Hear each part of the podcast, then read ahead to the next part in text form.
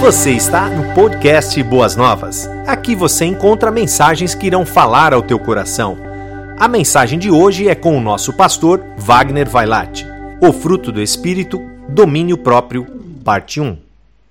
Como é bom nós estarmos na casa do Senhor e já estamos testemunhando aquilo que Deus tem feito no nosso meio.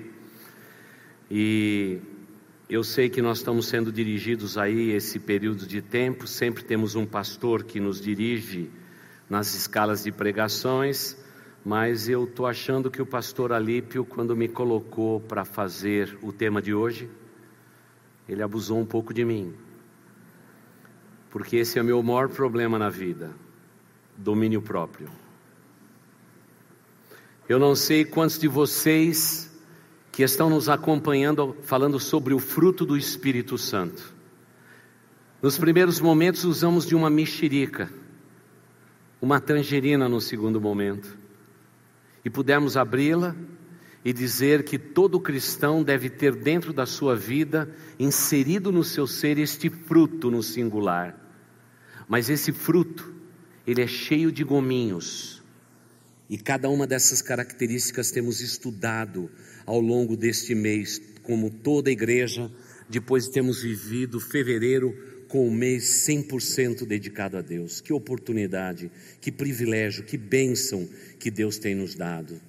E hoje chegamos então ao domínio próprio. E como ele deixou para mim, eu acho que foi propositado.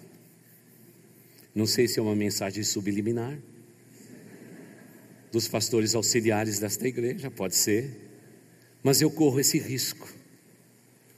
E farei isso em duas partes. Hoje pela manhã e à noite, por isso, se você vier só de manhã, você vai ficar sem a segunda parte, que é a melhor. Obviamente. Mas eu não usei de nenhum outro texto, a não ser a leitura da Bíblia e os textos mais antigos. Eu tenho dedicado a minha vida agora a ler os livros mais antigos que falam sobre o tema porque muito tem se escrito nesse tempo moderno a respeito do fruto do Espírito Santo de Deus. Mas eu fiz questão de ir aos mais antigos. Voltei aos meus livros que eu aprendi sobre a matéria no seminário. E aí descobri uma coisa muito interessante: muito tem sido escrito na internet sobre o fruto do Espírito, mas todas as pessoas versando sobre os textos desses homens lá do passado, porque parece que ninguém conseguiu esgotar o que eles falaram no passado. Talvez por estarem tão perto de viver a realidade da vida, e o que eu queria, minha intenção foi pegar um texto que não fica com a pressão dos dias atuais. Alguém que escreveu isto por volta de 1890. O que, que um homem daquele tempo, sem, sem os meios de comunicação, como ele sentia no coração? Sabe o que eu descobri? Eu descobri que eles estavam no caminho certo. Nós pegamos algum atalho. Para facilitar a vida, irmãos, e acho que nós estamos indo para bem longe da palavra de Deus. Para você que está aqui conosco a primeira vez, nós estamos lendo um texto maravilhoso das Escrituras em Gálatas capítulo 5. O, é, estamos lendo versículos que têm tocado no nosso coração depois eu vou só ler agora, depois você vai poder ler na sua casa. Mas o fruto do Espírito é amor, alegria, paz, paciência, amabilidade, bondade, fidelidade, mansidão e domínio próprio. Contra estas coisas não há lei. Mas eu gostaria hoje de falar a respeito de domínio próprio. Segundo os estudiosos, a palavra vem de uma palavra antiga grega dizendo ecrateia. Não fique preocupado com o termo, mas eu vou traduzir, tá bom? Que é no sentido de colocar uma autorrestrição em si mesmo para viver a realidade de Deus. No segundo sentido, é bater continência ao Criador. É interessante, né? Bater continência ao Criador. Bater continência é um ato tão humano mas é dizer para o Deus eterno: Senhor, eu compreendi o que o Senhor quer dizer. Por quê? E aí vem o texto com o qual nós vamos começar. Gênesis capítulo 1, verso 26. Fácil de achar na sua Bíblia, logo nas primeiras páginas da sua Bíblia está o capítulo 1. E aí está o propósito pelo qual Deus nos criou. Claro que o pecado nos deixou pessoas descontroladas. Mas vamos ao texto que Deus nos sugere. Gênesis capítulo 1, versículo de número 26. Assentados como estamos, com toda a reverência, vamos acompanhar o, a leitura do texto. E em Gênesis 1, 26, lemos assim: Então disse Deus: façamos o homem a nossa imagem conforme a nossa semelhança, domine, olha a palavra aí, domine ele sobre os peixes do mar, sobre as aves dos céus, sobre os animais grandes de toda a terra e sobre todos os pequenos animais que se movem rente ao chão. Gênesis 1, 26. Deus Pai, Deus Filho, Deus Espírito Santo dizendo: façamos o homem a nossa imagem e semelhança, e que ele exerça domínio sobre todas as coisas. Parece que desde o início da história humana, o que Deus está preocupado em transmitir para o seu povo é que nós fomos criados à imagem e semelhança de Deus para exercermos domínio sobre todas as coisas. E a impressão que nós temos hoje, eu falo pelo meu coração, às vezes eu não consigo dominar todas as coisas que estão ao meu redor, e aí parece que o autocontrole vai embora principalmente quando a gente não consegue dominar as circunstâncias que estão ao nosso redor. É nesse momento que eu nego a essência pela qual eu fui criado. Eu fui criado para exercer domínio sobre todas as coisas. Óbvio que esse texto, querida igreja, está dizendo que o homem é um ser criado à semelhança de Deus e não é igual animal. Porque parece que quando somos descontrolados em extremos, nós não nos parecemos como alguém que foi criado à imagem e semelhança de Deus. A nossa face muda, o nosso ânimo muda, a nossa raiva, a nossa zanga transborda. E a gente fica parecido até com animais, animais irracionais. Essa semana foi julgado aquele moço que matou aquela jovem que tocava e cantava naquela banda com marteladas. Sabe o que um ser humano pegar um martelo e arrebentar a face de uma moça, de uma lady, de uma princesa? Como alguém pôde, na saída daquela casa, apanhar aquela menina de 15 anos de idade, em Mairiporã, ter matado uma menina de 15 anos de idade? Como alguém pode entrar numa escola e, por motivos pessoais, matar outras pessoas? Eu acho que nesse edifício que Deus está montando na nossa vida, irmãos, com todos esses gominhos, parece que Ele deixou o domínio próprio por último, porque talvez, se fosse ao invés de um fruto, fosse um edifício, é o andar mais alto da nossa vida. Porque seres humanos podem ser tomados por, ran, por, por ranços de amargura, por ódio, por ressentimento, e muitas vezes magoar, ferir, espancar, tirar a vida de outro, tudo por puro descontrole, enquanto Deus nos criou para controlarmos, para dominarmos, para exercermos liderança. Mas parece que a nossa vida nos dias atuais é uma negação daquilo pelo qual nós fomos criados. Há tantas pessoas descontroladas no nosso meio, que não têm um pingo de domínio próprio, que por uma coisa pequenina já se altera por completo. Uma fechada no trânsito, pronto. Aí parece que aquilo que Paulo falou, a respeito do, do novo homem que se renova para a justiça, fica tudo esquecido. Parece que a Bíblia diz que nós temos que mortificar o velho homem, com as suas paixões e concupiscência. Mas parece que o homem velho não morreu ainda, ele está desmaiado só. E de vez em quando desperta e faz besteira. E se meu irmão, minha irmã, você é uma pessoa assim descontrolada, Deus te diz nesta manhã: Eu te criei, a minha semelhança, para a minha glória, para que você exerça domínio. Domínio.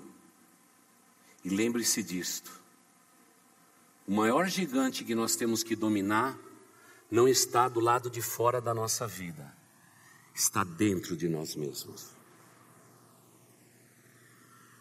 O maior gigante que nós temos que vencer não está do lado de fora da nossa vida, está dentro de nós.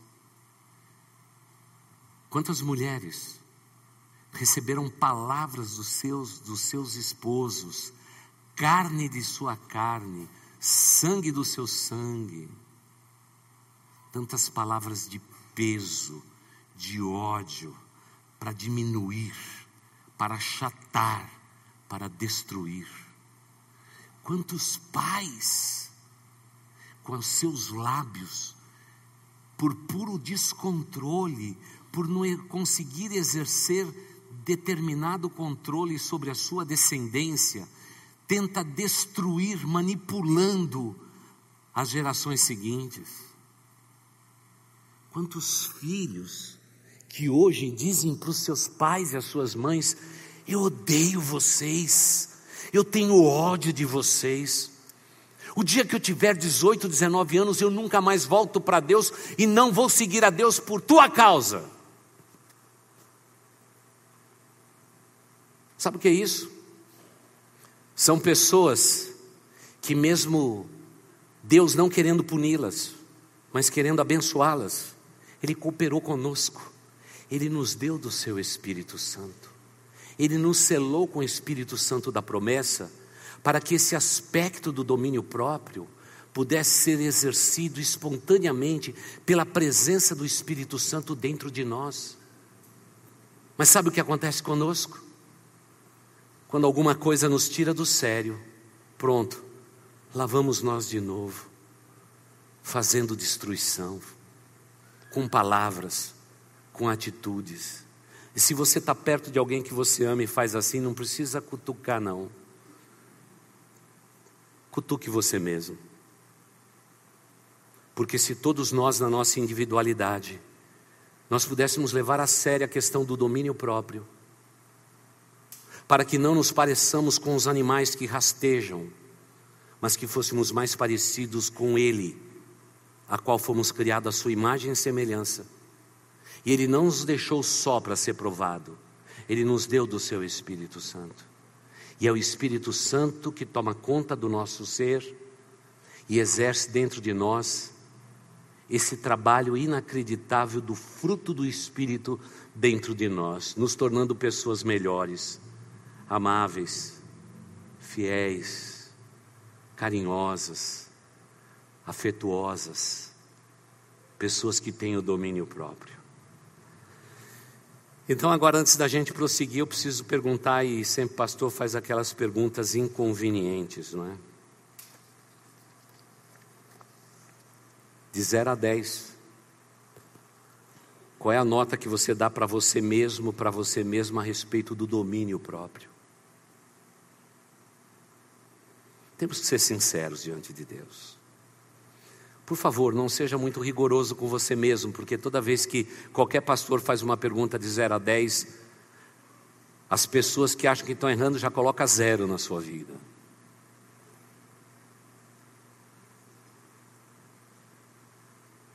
Eu acho que a nota tem que ser um pouquinho maior, não é? Mas esse é um momento de sinceridade, irmãos. Deus está olhando para o teu coração e vendo aquele aquela fruta cheia de gomos, e ele está dizendo ali: como vai o domínio próprio? Você é uma pessoa controlada, uma pessoa que consegue se autogovernar, porque quem se autogoverna sabe governar. Agora, quando somos descontrolados, irmãos, aí as coisas ficam difíceis. Quantas pessoas maravilhosas, capacitadas que conheço, não são bem-sucedidas na vida. E a maioria delas não são bem-sucedidas na vida porque tem um, um temperamento difícil. tem um jeito de ser difícil.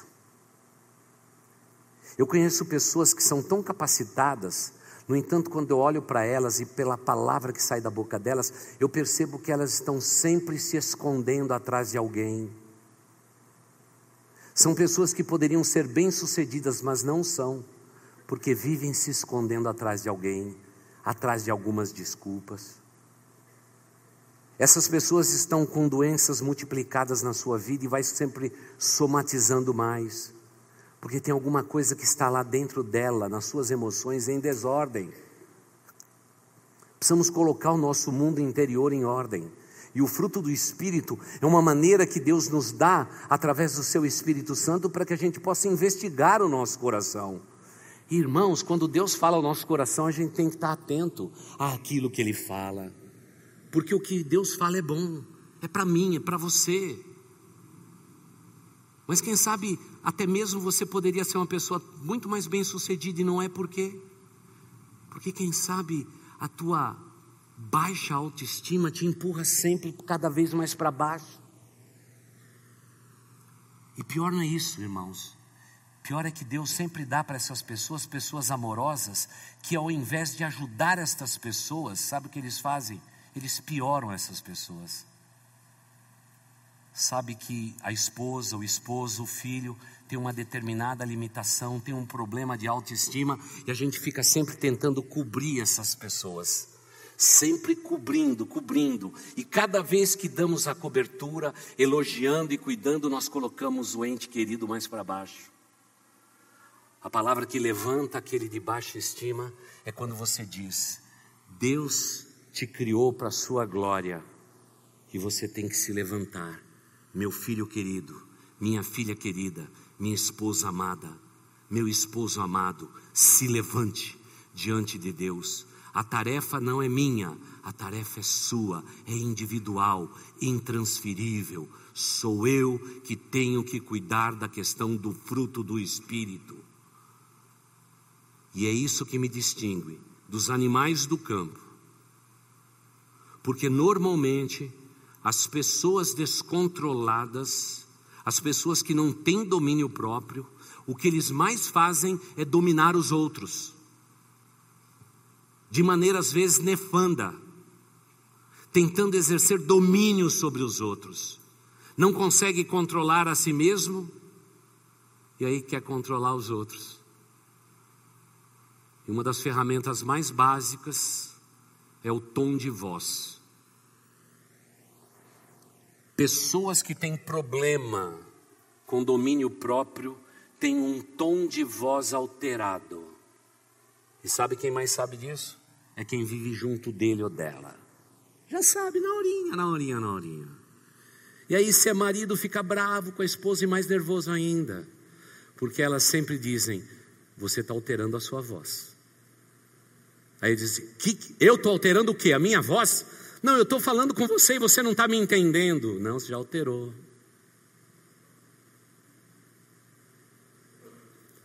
Porque quem não tem domínio próprio gosta de manipular os outros. E esse é o lado mais negativo. Por favor, houve um rei no Antigo Testamento que tentou dominar o mundo inteiro pela força da sua palavra e pela espada. Nabucodonosor. Houve um momento da sua vida em que ele começou a ficar de quatro, se rastejar por castigo divino como animal e comer a grama igual aos animais.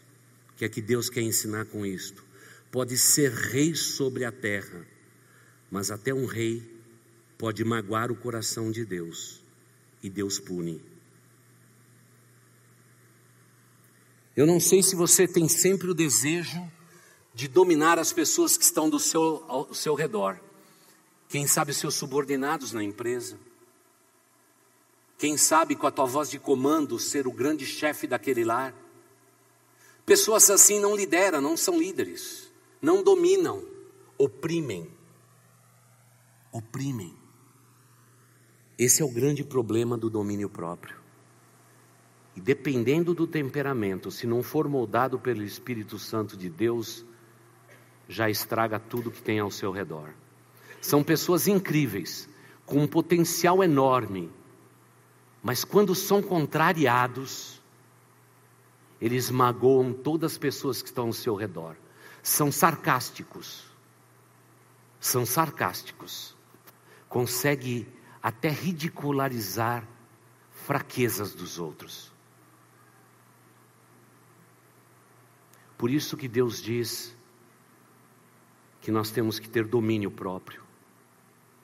Porque quando nós temos domínio próprio, significa que o Espírito Santo de Deus já está trabalhando na minha vida e na sua vida. Significa que apesar de nós, nós estamos lutando a cada dia contra aquilo que é tão humano dentro de mim, mas que precisa ser revestido por toda a divindade.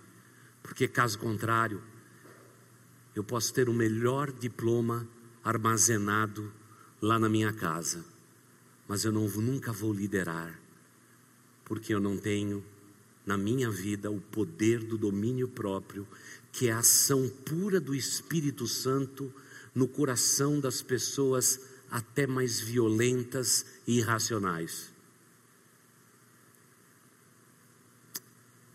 Mas como ter domínio próprio? Como ter, pastor, domínio próprio? Eu percebo claramente nos dias atuais que muita gente tem pregado, mas poucas pessoas ensinam o povo a viver o que Deus manda. Pregação sem aplicação é a mesma coisa que nada. Por isso que perguntas como essa são importantes. Como eu faço, pastor? Quais os sentimentos Quais são os sinais na minha vida que demonstram o descontrole, o não domínio próprio? E um amigo meu escreveu o seguinte: o grande problema da pessoa que não tem domínio próprio é o orgulho. É o orgulho.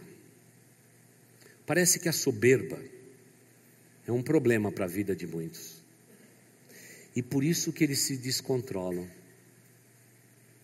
Porque no fundo do coração, alguém que é orgulhoso, quando é exposto, ele tende a se defender. E a maneira de se defender é atacando. É a maneira de se defender. Você pisou no meu pé, eu piso no teu. Eu vou usar a mesma arma.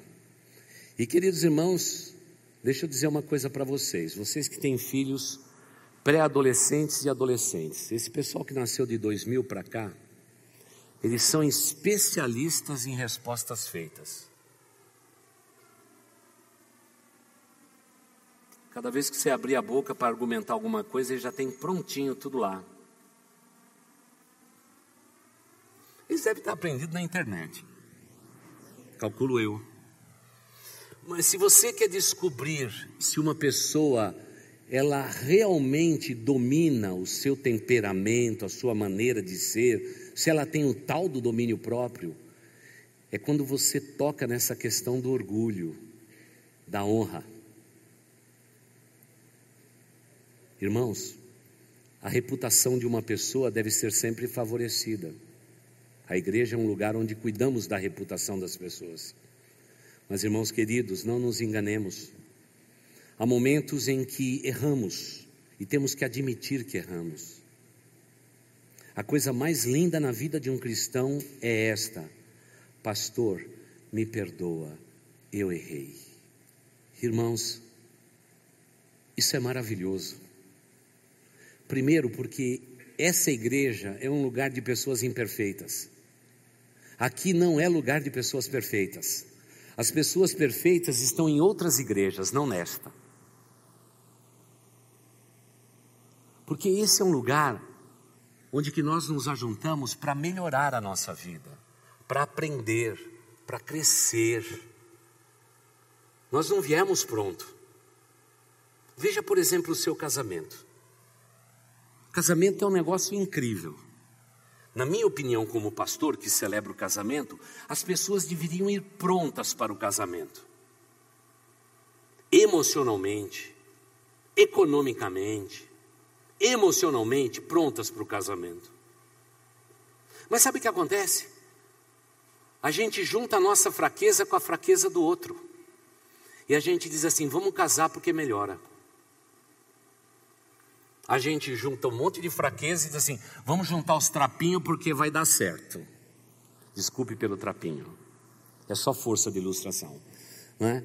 Vamos juntar as nossas forças e nós seremos mais fortes. Aí casa. E aí, irmãos, fica pior. Fica pior. Ah, irmãos, Deus é especialista em juntar pessoas diferentes. Ah, como eu gostaria que Jesus realmente unisse pessoas iguais. Mas todo mundo que eu caso são tudo diferente um do outro. Tudo diferente. Eu me lembro sim no meu primeiro ministério que eu casei dois iguais. Era monótono. Até no aconselhamento. Tudo estava bom. E você vai querer assim, não sei, pastor, o que o senhor acha? Vamos fazer o casamento? Ah, não sei, pastor, vamos fazer daquele jeito. Pastor, agora eu fiquei inseguro. Eu me lembro daqueles iguais que se casaram. Não tive mais notícia deles. Mas a maioria dos casamentos que eu fiz são de opostos. Me permita dizer uma coisa: Deus está nisso. Deus está nisso. Por isso, não reclame do seu cônjuge. Não reclame do seu cônjuge. Porque Deus fez na medida certa. É, eu sei que você está rindo agora. Eu sei. Deus tem senso de humor também. Deus tem senso de humor. Mas lembre-se eu sei que você, meu irmão, disse assim: ela era a pessoa mais doce que havia na igreja. Pastor, que menina doce era aquela, que menina maravilhosa era aquela. Ele já vai falando tudo no passado. Pastor casou, coloquei anel na mão dela, pastor virou uma leoa de vez em quando. Parece até um leão. Pois é, aquela criança tão doce. Você já percebeu que aquela vez que vocês se juntaram os trapinhos para tentar o casamento, porque vocês iam melhorar, não melhorou. E aí vocês têm uma ideia melhor ainda. Vamos ter filhos, porque aí as coisas melhoram. E aí surge aqueles bichinhos que Deus nos dá. Ah, meu Deus do céu. E a gente já logo sabe dos primeiros dias que veio com pecado. Em pecado foram gerados. Porque, irmãos, filho de cobra, cobrinha é. É verdade, irmãos, não adianta. Já veio com defeito de fabricação, já é manhoso. Não frequentou nenhuma escola, não tem um diploma sequer, não sabe falar precisa de fralda, mas quando fica no colo, silencia. Coloca no berço, começa a chorar. Pega no colo, para. Aí você diz: é filho de pecador. Essa é a nossa vida. É por isso que Jesus Cristo, ele disse para os seus amigos: importa que eu vá ao Pai. Porque se eu não for ao Pai, Ele não vos enviará o Consolador. E aí, igreja, vocês vão parecer mais animais do que pessoas, porque o Espírito Santo de Deus dentro de vocês é que haverá de moldar vocês pelos caminhos eternos. E no dia do Pentecostes, oh glória a Deus, o Espírito Santo desceu sobre toda a carne, como disse o profeta Joel. E ele veio para ficar. Ele veio para ser Deus conosco, como Jesus o foi. Ele habita no meu, no teu coração. No dia que você creu em Jesus Cristo e você veio à frente da igreja, você foi selado com o Espírito Santo da promessa. Já tem solução dentro de você. Você não precisa fazer coaching espiritual. Já está dentro de você. É só você dizer, Espírito Santo de Deus, toma conta do meu ser. Espírito Santo de Deus, quero ser sensível à tua voz. Espírito Santo de Deus, muda a minha vida, muda meu ser, minha maneira de pensar, minha maneira de agir. Muda, Senhor, muda, Senhor, muda, Senhor. E ele vai mudar. Sabe por onde ele vai começar? Pelo teu orgulho. Eu quero dizer que os seus filhos, para serem aceitos numa faculdade, eles negam até a fé. Porque a posição deles como estudante tem que ser recebida pelo grupo. É mais importante ser recebido pelo grupo do que ser chamado numa faculdade de filho do Deus Altíssimo, de filha do Deus Altíssimo.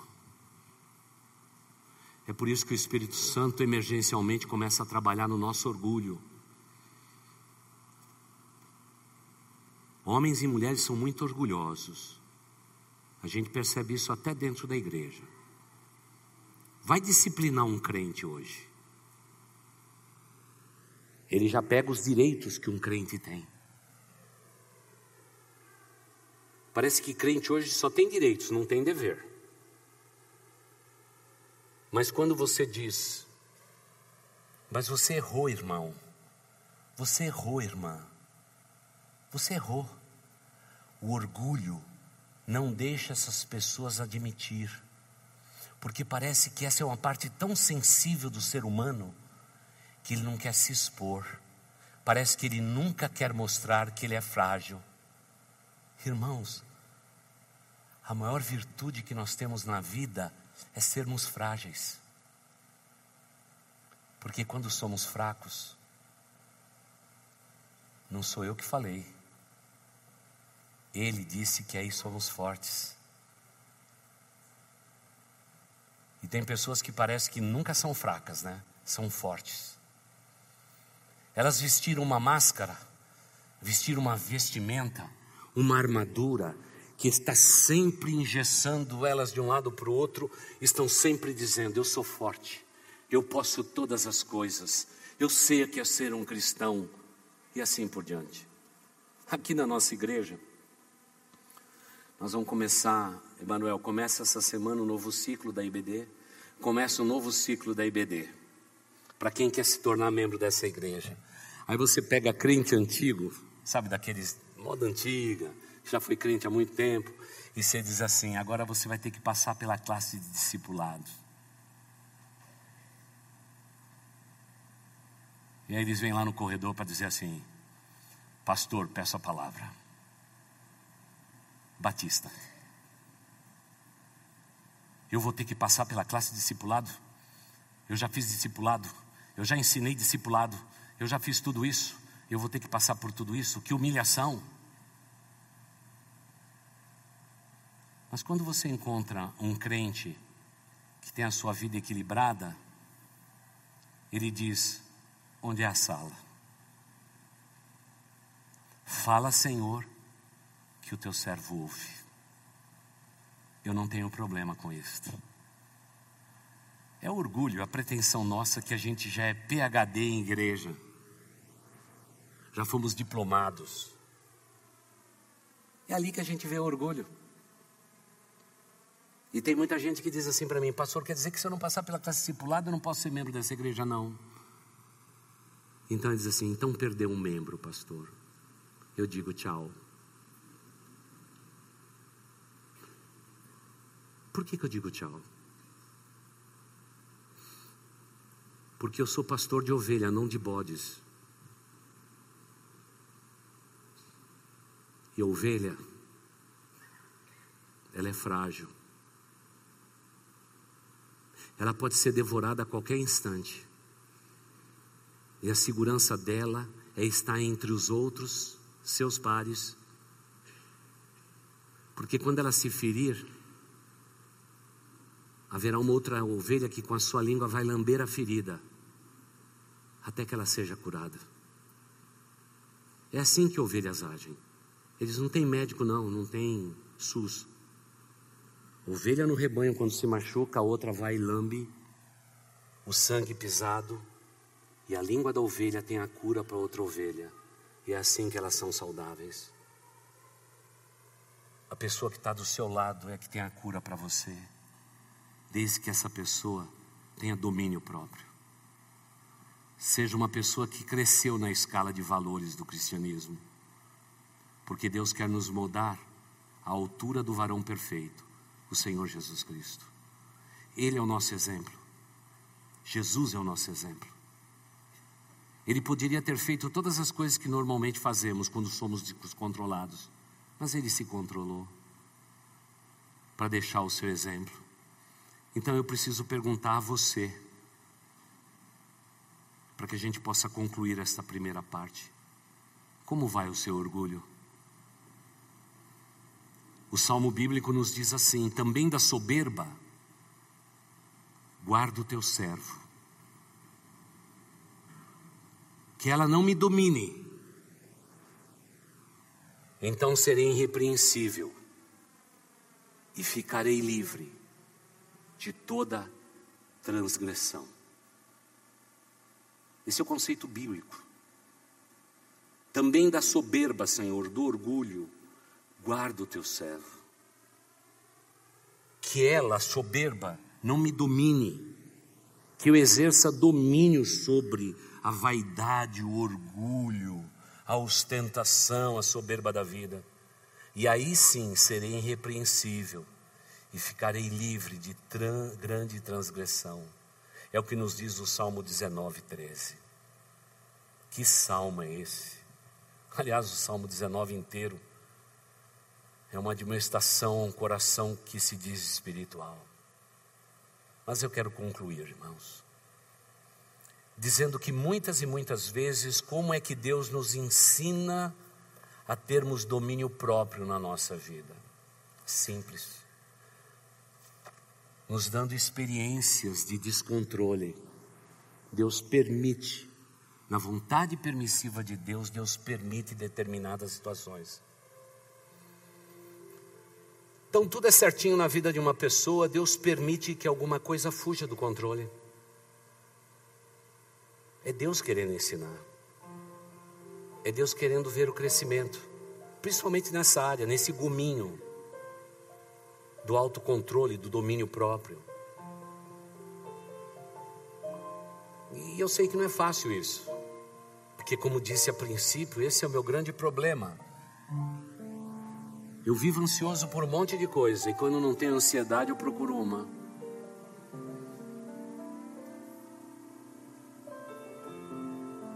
Eu quero controlar todos os processos.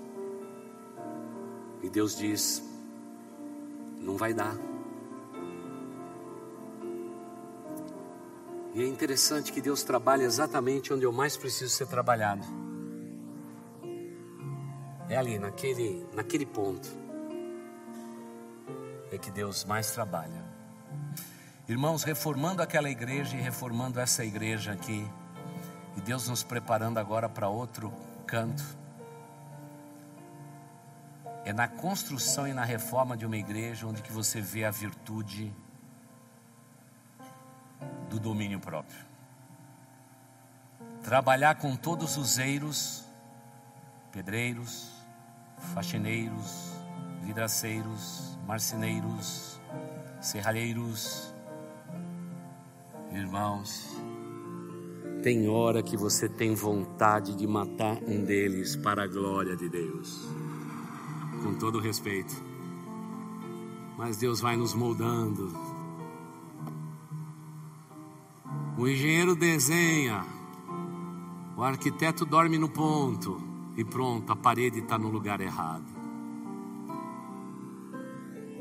E você diz para o fulano: o que é que vai passar por esse corredor? E ele diz assim: de lado dá para passar, pastor.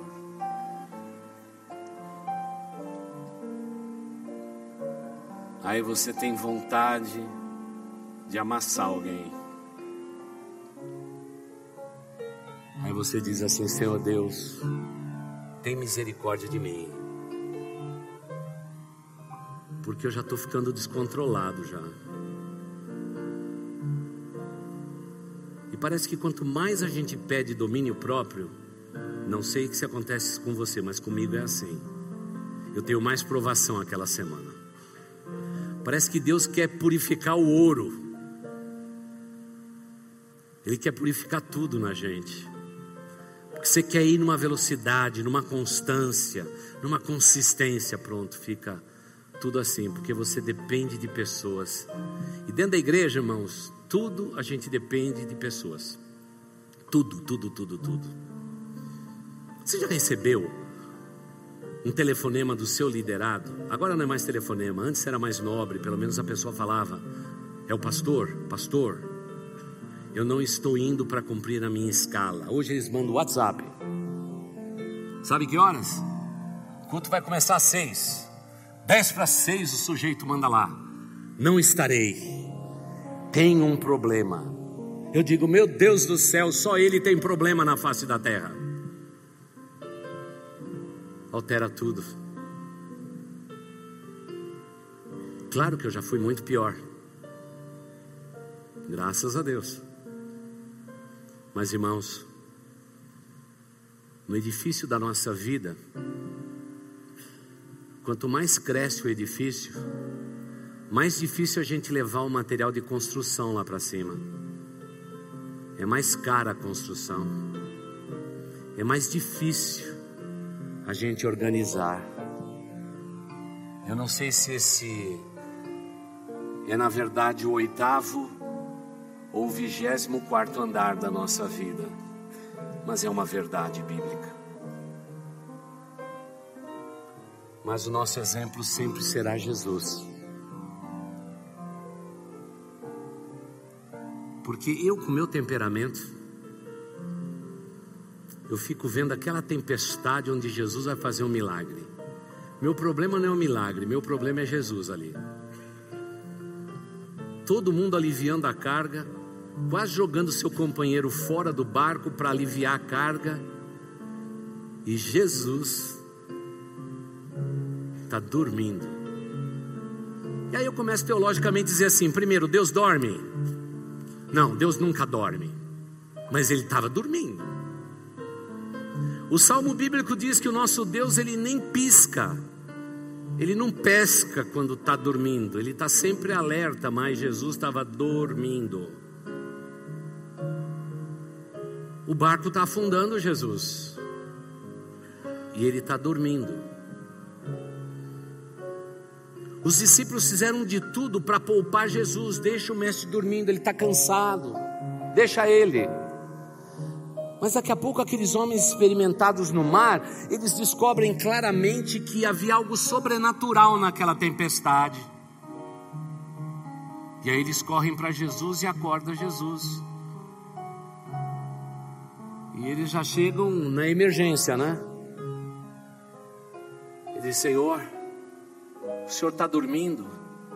O Senhor não se importa que nós estamos perecendo, nós estamos morrendo nesse mar bravio. Irmãos, lá no céu eu vou ter a mente de Cristo e eu vou conferir isso que eu vou falar aqui. Porque não está na Bíblia, né, irmãos? E ninguém me ensinou isso. Mas eu acho que Jesus Cristo olhou para o seu povo como ele olha para você, descontrolado. Ele sorriu, ficou em pé nas circunstâncias, e ele aquietou a tempestade. Segundo os teólogos, há duas possibilidades ali: que o levante foi feito pelo diabo para que Jesus Cristo não fosse à cruz. Era mais uma tentativa que Cristo não morresse por nós na cruz. Porque a palavra que Jesus diz ali é mais ou menos o seguinte: Satanás atrás dessa tempestade, fecha a tua boca, porque quem está nesse barco é o Filho do Deus Todo-Poderoso. Quem é que está no barco da tua existência? Eu respondo: Espírito Santo de Deus que lhe foi dado. É Ele que no meio das tuas tempestades, Ele se levanta mais uma vez e diz: Filho, aquieta teu coração. E se é o inferno que está se levantando contra a tua vida, em nome de Jesus eu digo: Satanás, bate em retirada, porque esse barco tem dono, está escrito nele Jesus Cristo, Filho de Deus. Por isso não há nenhum coração descontrolado que passe esta palavra. Meu irmão, minha irmã, mude a sua maneira de pensar, porque Jesus, ele veio habitar em você. Ele habita no seu coração. Você é realmente o templo onde o Espírito Santo de Deus habita. E você precisa dar todas as chaves de cada cômodo da tua vida para dizer: Espírito Santo de Deus, domine a minha vida, domine o meu ser, para que eu não seja dominado pela minha humanidade, pela minha irracionalidade, pela minha loucura. Domine minha vida. Porque os teólogos antigos diziam: